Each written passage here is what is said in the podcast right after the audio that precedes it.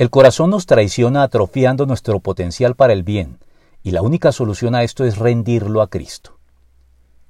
La razón por la cual la Biblia mantiene su palpitante vigencia a lo largo de los siglos, a pesar de los cambios culturales y sociales y el avance de la ciencia experimentados en el curso de los tiempos, dando lugar a circunstancias y coyunturas diferentes a las narradas en la Biblia, es que el corazón humano no cambia y sigue siendo el mismo en medio de todos estos cambios.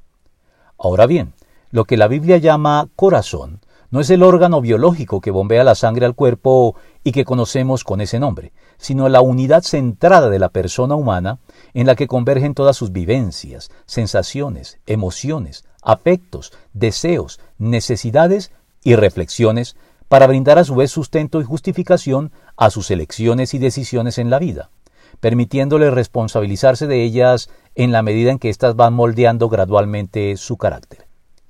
El corazón es, pues, en la Biblia el meollo de nuestro ser, que nos configura y determina. Se explica entonces que Dios apele a nosotros en estos perentorios y acuciantes términos. Dame, hijo mío, tu corazón, y no pierdas de vista mis caminos. Proverbios 23, 26. Puesto que, como el profeta lo reveló bien, nada hay tan engañoso como el corazón. No tiene remedio. ¿Quién puede comprenderlo?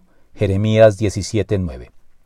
Y es justamente debido a esta condición y este potencial siempre inminente que el corazón tiene para extraviarnos y traicionarnos, que debemos rendirlo cuanto antes a Dios en la persona de Cristo, de tal modo que bajo su sabia guía podamos sortear las trampas a las que el corazón nos expone a lo largo de nuestra existencia.